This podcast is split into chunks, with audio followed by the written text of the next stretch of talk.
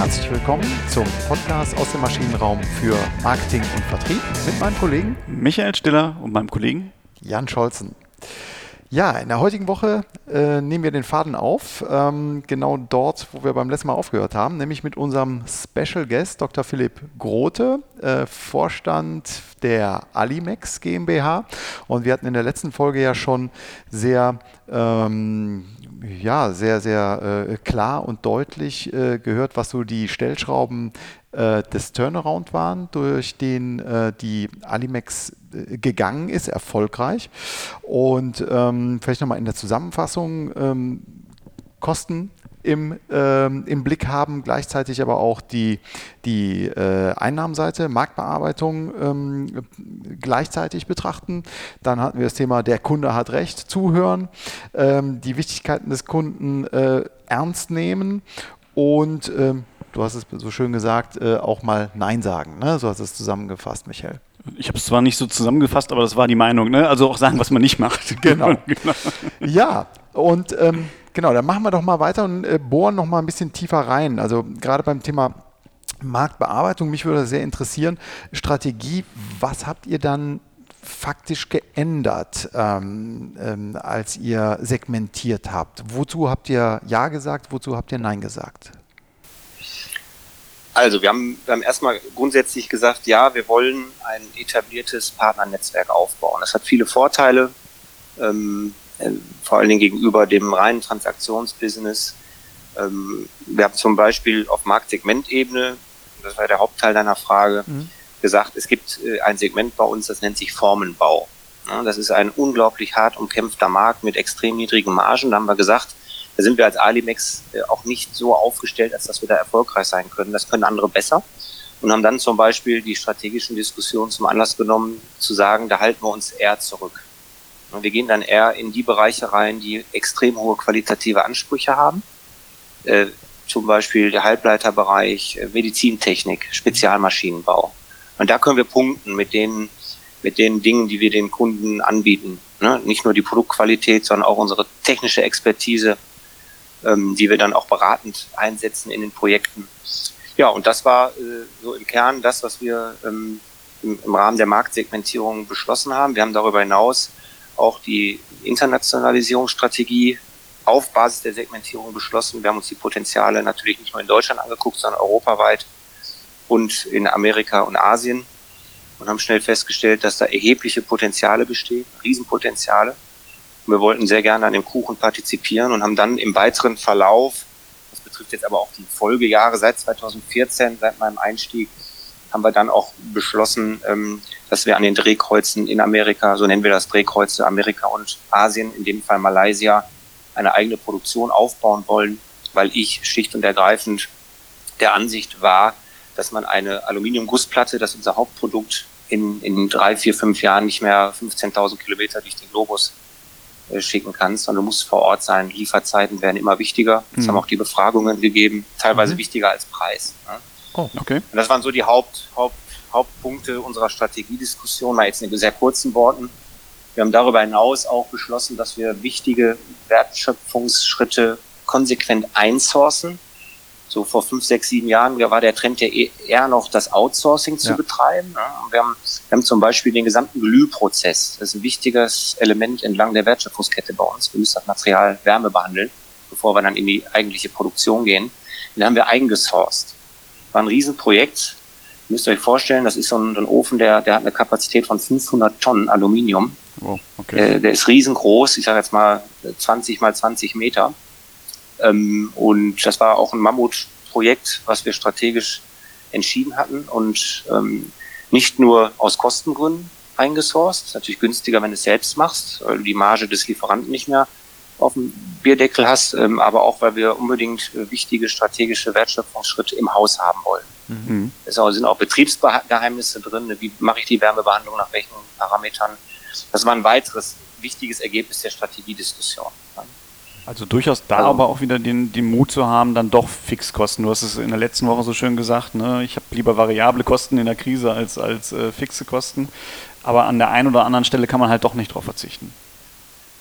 bin, bin, ich, bin ich bei dir. Genau, haben wir wohl überlegt und ähm, sind zu dem Schluss gekommen, dass wir diese Fixkosten aber auch wirklich überblicken können. Ne? Am Ende des Tages kannst du ja auch immer sagen, ich stelle den Ofen diese Woche mal nicht an, dann reduzieren sich die Kosten ähm, natürlich sofort. Ähm, es war also darstellbar im Management. Mhm. Ähm, aber ich gebe dir recht, in der letzten Woche habe ich gesagt, man muss, das hat die Alimex gelernt, gerade wenn es so ein bisschen in Krisenzeiten geht, dann ist halt wichtig, dass du geringe Fixkosten hast. Ich habe von, von Herrn Reitzle gelernt vor wenigen Tagen, der hat vom Right-Sizing gesprochen. Er hat gesagt, die unternehmerische Aufgabe ist jetzt Right-Sizing und Break-Even mhm. runter, ne, damit du weniger Druck hast. Und damit hat er genau recht. Ne, also er hat nicht gesagt Downsizing, er hat gesagt Right-Sizing. Fand ja, ich ganz interessant. Ja, das ist ein guter Ansatz. Ja, ja das ist schon interessant. Das ist ganz cool.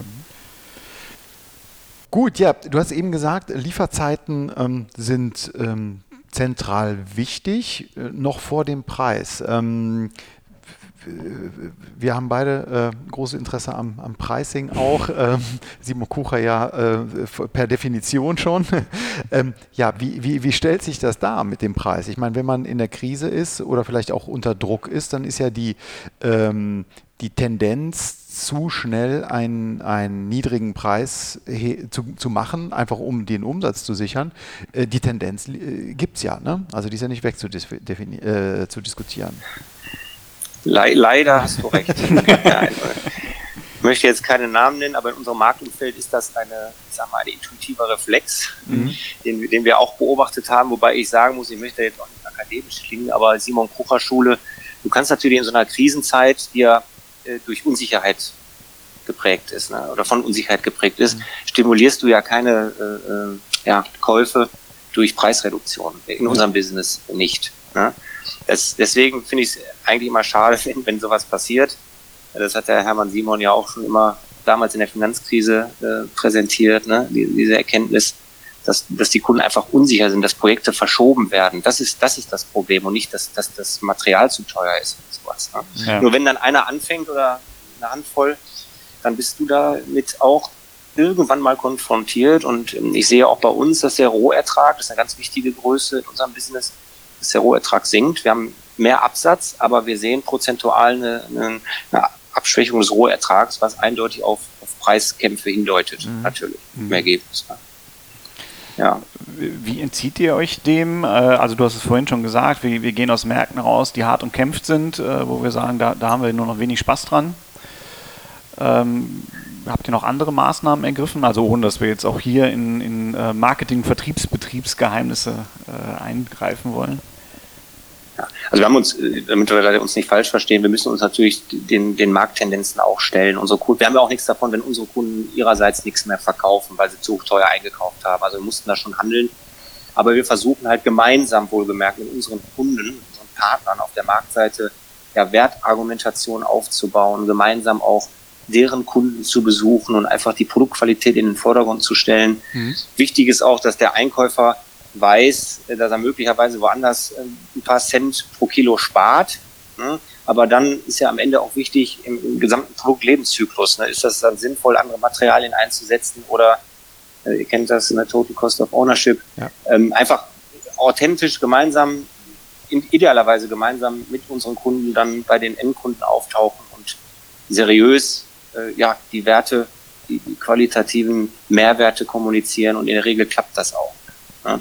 Mhm. Wenn man dann mal Zugeständnisse machen muss, dann ist das natürlich nachvollziehbar. Wie eben schon mal gesagt, wir haben auch nichts davon, wenn unsere Kunden auf dem Material sitzen bleiben. Ja, klar.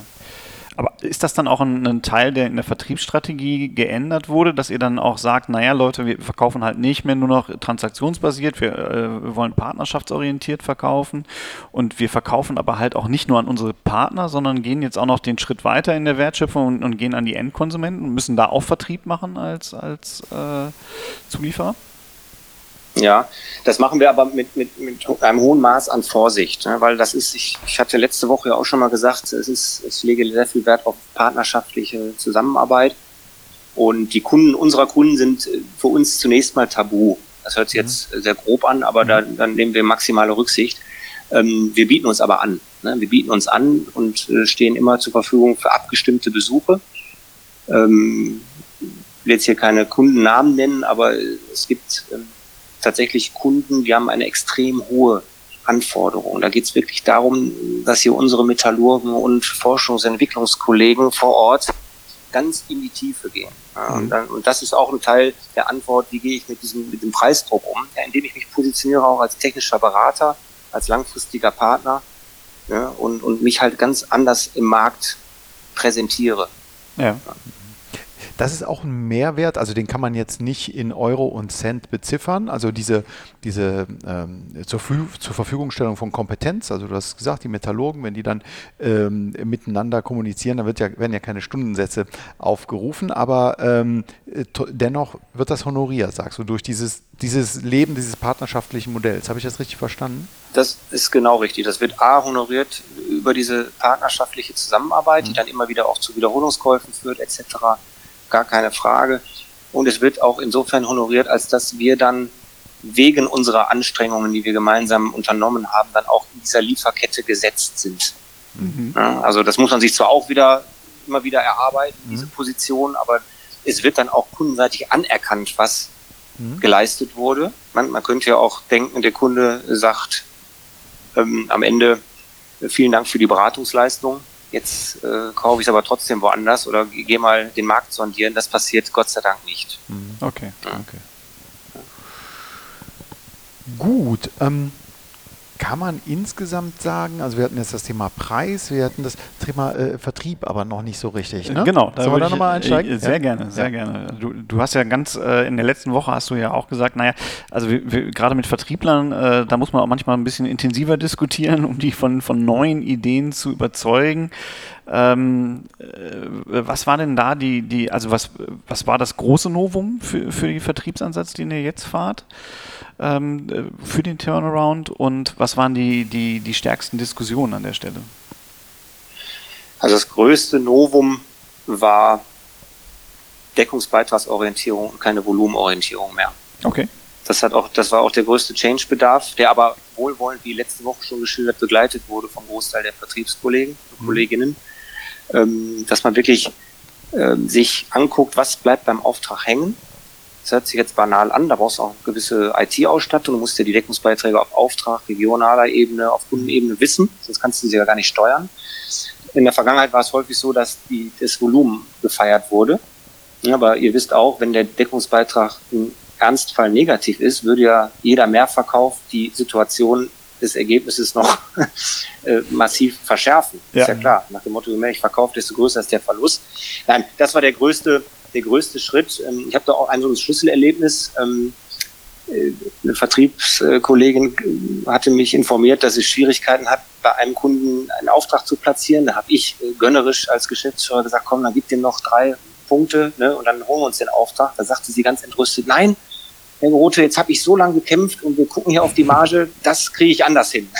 so, fand ich gut. Spätestens da wusste ich, ähm, dass, dass tatsächlich dieser Change-Prozess ja nicht nur Früchte getragen hat, sondern fast schon abgeschlossen war.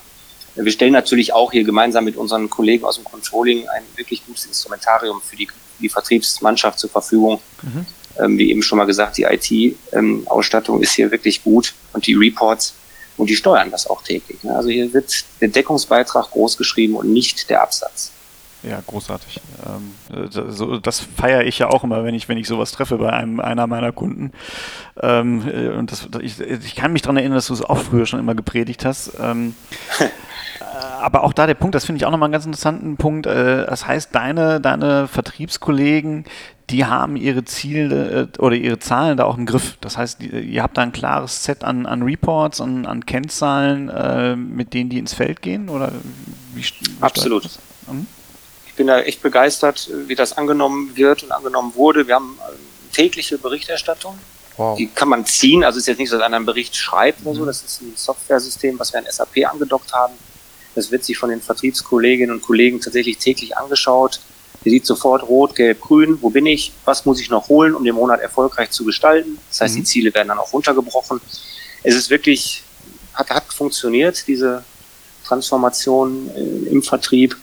Und nochmal, ich bin extrem glücklich, dass die Mannschaft so gut mitzieht. Das ist sicherlich ein, ein absoluter Eckpfeiler der, der erfolgreichen, ich sag mal, Entwicklung der Alinex. Mhm. Darf ich da mal fragen, wie, äh, wie, wie ähm, ist die das Volumen, also das in, in Euro von, von einem Projekt. Also wenn da ein täglicher Bericht kommt, dann äh, äh, sind da sicherlich auch kleinere Projekte dabei, aber eben auch, auch große. Was sind da so die, die Größen, einfach ganz über den Daumen gepeilt? Ganz, ganz unterschiedliche äh, Situationen hier. Das kann von 2000 Euro bis hoch zu okay. 400.000 Euro Aufträgen sein. Das ist wirklich sehr breit gefächert. Es liegt einfach daran, dass wir, das ist auch etwas, was vertriebsstrategisch entschieden wurde, ähm, kein Klumpenrisiko haben wollten. Mhm. Wir sind also ganz bewusst über mehrere Segmente hinweg in der Marktbearbeitung, über mehrere Länder und Regionen hinweg und äh, wollen auch nicht, dass wir abhängig werden von einem Kunden. Insofern ähm, gibt es dann natürlich, das schlägt sich dann eben auch nieder in den auf, durchschnittlichen Auftragsgrößen. Da können wir, wie eben gesagt, ein paar kleinere bei sein, ja. aber da sind auch teilweise dicke Abrufe bei. Ja. Okay. Ja. Und wie sind die Kollegen im Vertrieb damit umgegangen, zu sagen, ähm, also ich, ich werde das nie vergessen, ähm, das, das war noch bei meinem Arbeitgeber vor Simon Kucher, da, da hatten wir einen Kunden, da gab es den äh, Kunden der Woche und da ist der Geschäftsführer, wenn er über die Autobahn äh, gefahren ist, auf dem Weg zur Arbeit oder zum, zu einem anderen Kunden, hat er immer geguckt, welche Fabrik ist am Wegesrand und hat danach seinen Leuten gesagt, die will ich nächste Woche als Kunde haben.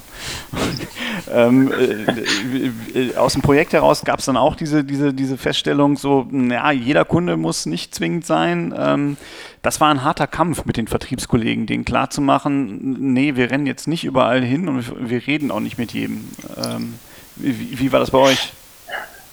Ja, gebe ich zu, gab es auch Diskussionen. Ich hatte ja letzte Woche auch schon gesagt, äh, man muss ja festlegen, was man nicht mehr machen möchte und was das da auch wirklich für eine konkrete Konsequenz für die Marktbearbeitung hat.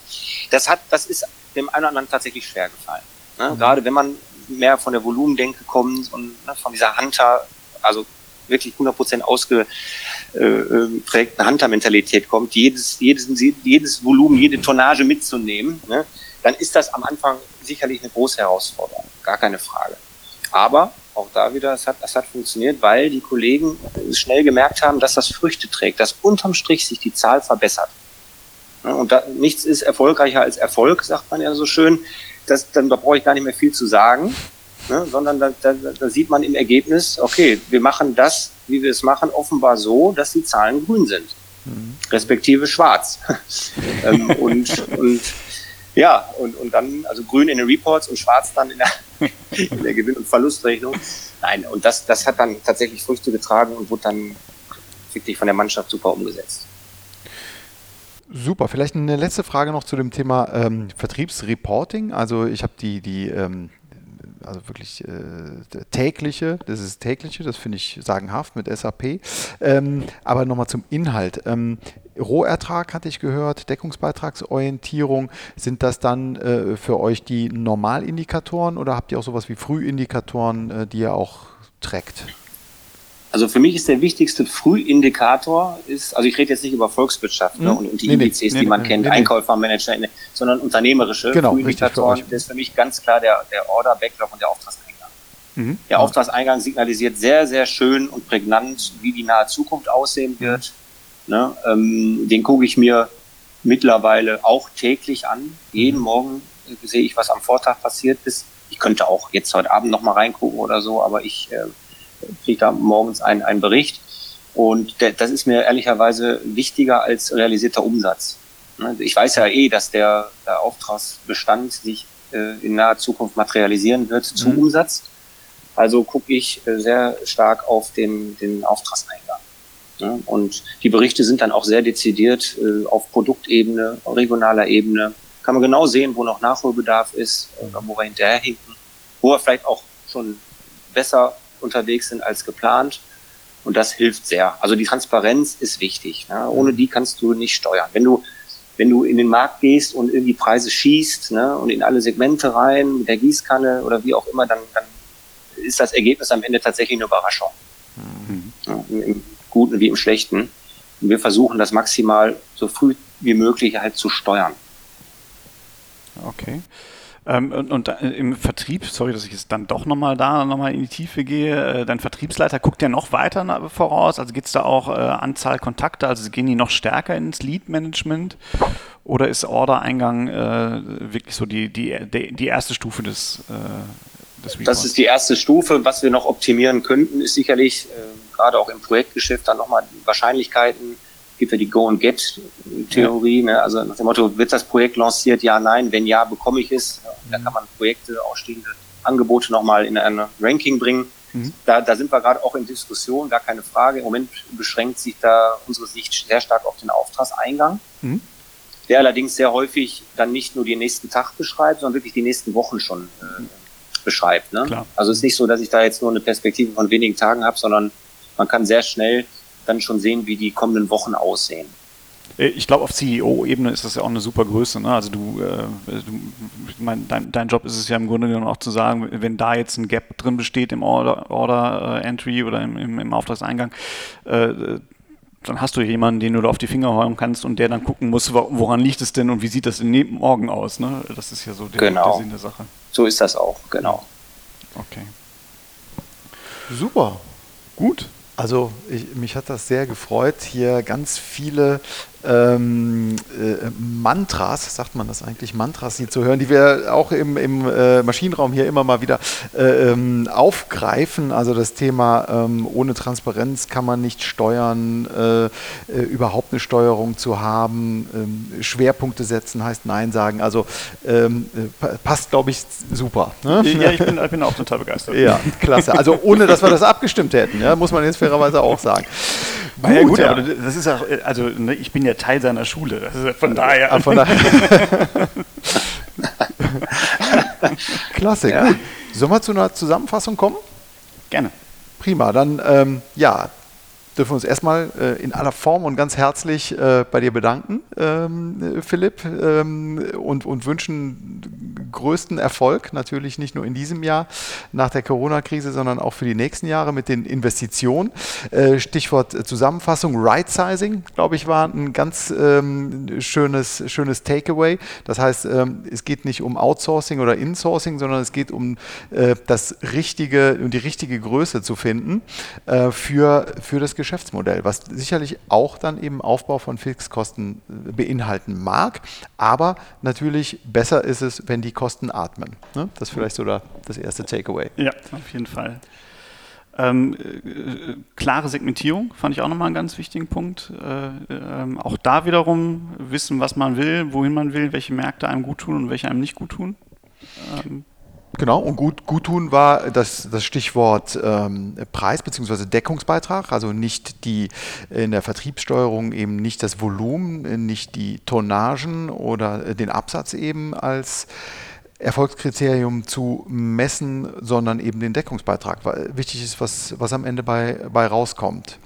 Genau, und dann auch konsequent äh, in, der, in der Umsetzung so natürlich, dass äh, eben im Vertriebsansatz es dann ganz stark auf die Mehrwerte geht, äh, weniger auf den Preis, selbst wenn die, wenn die Konkurrenzen äh, mal wieder an der Preisschraube drehen. Genau, weil da die, das, hat, das fand ich auch noch sehr schön, also dieser Mehrwert, den, den man nicht in, ähm, äh, in Form von Kompetenzaustausch, äh, wenn die Metallurgen, äh, das ist mein Lieblingswort übrigens jetzt gerade dieser Folge, die, die Metallurgen, äh, ist ein toller, toller Beruf, äh, ist ein, ist ein sehr spezifischer Beruf, wenn die sich eben austauschen und die, die Mehrwerte für den Kunden dann eben ähm, schaffen. Ja. So ist es, ja. Super. Dann ähm, habe ich noch eine Abschlussfrage. Äh, haben wir auch nicht abgestimmt, aber wir äh, haben uns angewöhnt, hier und da äh, geeignete Literatur zu empfehlen, äh, also Fachliteratur. Gibt es da irgendwas, was ähm, dich in deiner Karriere getragen hat oder auch in, der, in den letzten sechs Jahren bei Alimex äh, dir den ein oder anderen guten Hinweis gegeben hat? Eindeutig ja, Micha. Du weißt, wovon ich jetzt sprechen werde, nämlich Hidden Champions. Äh, das Buch von Hermann Simon. Kann ich nur jedem empfehlen, habe ich auch sofort hier in die Alimex-Bibliothek gestellt zur freien Verfügung und habe alle animiert, da mal reinzugucken. Da sind so viele, wirklich so viele richtige Sachen drin, die man auch relativ zeitnah umsetzen kann. Mhm. Keine Raketenphysik, aber diese Kundennähe, Innovationskraft. Ne? Das ist einfach, das Buch ist einfach äh, das Buch schlechthin bin ich der Meinung, da kann man unheimlich viel ableiten. Und ich habe auch tatsächlich, ist jetzt nicht einfach nur ein Lippenbekenntnis, in vielen Strategieworkshops auch den Begriff der Hidden Champions aktiv verwendet und auch mal den Kolleginnen und Kollegen hier dargestellt, was diese Unternehmen auszeichnet und habe versucht, so viel wie möglich auch hier äh, zu übertragen. Ich will jetzt nicht von der Alimex als Hidden Champion sprechen, so vermessen bin ich nicht, aber ich kann sagen, dass wir da wirklich ganz wesentliche Teile äh, systematisch hier äh, übernommen haben oder versucht haben zu übernehmen. Mhm. Halte ich unheimlich viel von. Aber in, in Hermanns Definition wärt ihr ein Hidden Champion. Ich, ich, ich, kann ja so vermessen würde sein, mich das freuen. zu sagen. ja, wir arbeiten zumindest sehr hart täglich, dass wir die, wenn wir die Stellung jetzt schon haben, dass wir die erhalten.